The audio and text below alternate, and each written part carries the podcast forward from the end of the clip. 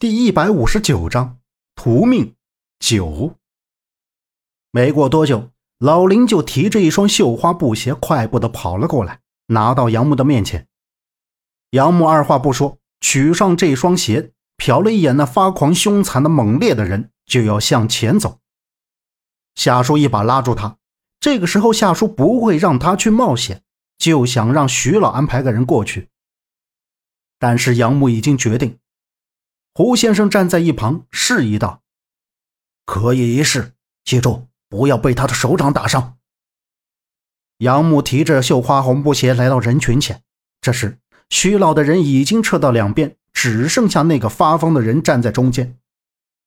杨木对着他大喝一声，那人便动了动头，转了过来。他眼底已经是呈现出浓浓的一圈黑色。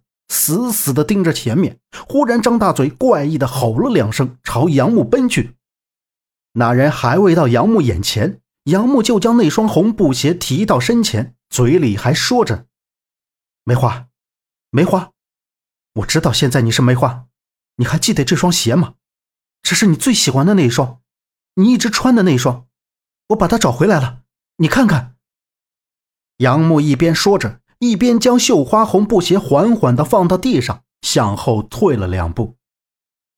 众人看着都捏了一把汗。只见那人停到绣花红布鞋面前，眼中的恐怖的寒光扫向地上的布鞋。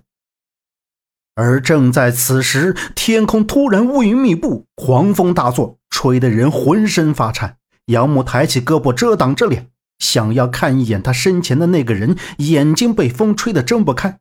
他只感觉周围黑压压一片。对于这种怪天气，应该很少人碰到，场面一下子就都乱了。徐老身边围了五六个人保护着，夏叔扶着胡先生向后退着。快走，危险！昏暗中，一个声音在杨木的耳边响起，他被人猛然抓住手腕，拉到一侧。只见发疯那人手里握着一把长刀。劈在前面杨木刚才所站的位置，他手里的这把刀是从他身后追上来的人手里夺过来的。杨木站稳后，看向自己身旁的人，竟是陈方安。杨木疑惑的眼神瞟了他一眼，先前出来时在院子里并没有看到他。夏洛伊是去前院休息，陈为民已经被徐老的人关了起来。陈方安跑去哪里，谁也不知道，怎么又突然冒了出来？别动，他现在已经彻底不受身体控制了。看来你拿来的那双布鞋起了作用。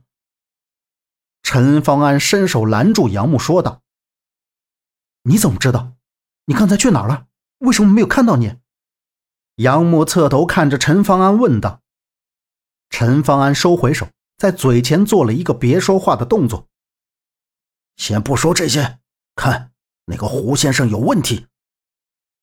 陈方安说着，目光投向前方，下巴示意着站在那边的胡先生。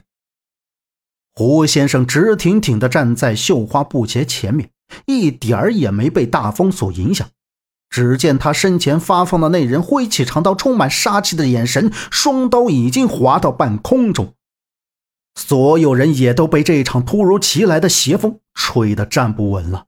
有的人看到胡先生就要被长刀砍死。他竟然还一动不动地站着，但是下一秒，胡先生脸色大变，邪魅一笑，眼前的那把长刀已经折了回去。那发疯的人将刀划向自己的身体，一刀，两刀，三刀，十刀，足足划了自己二三十刀，鲜血四溅，令人震惊。狂风渐渐变小。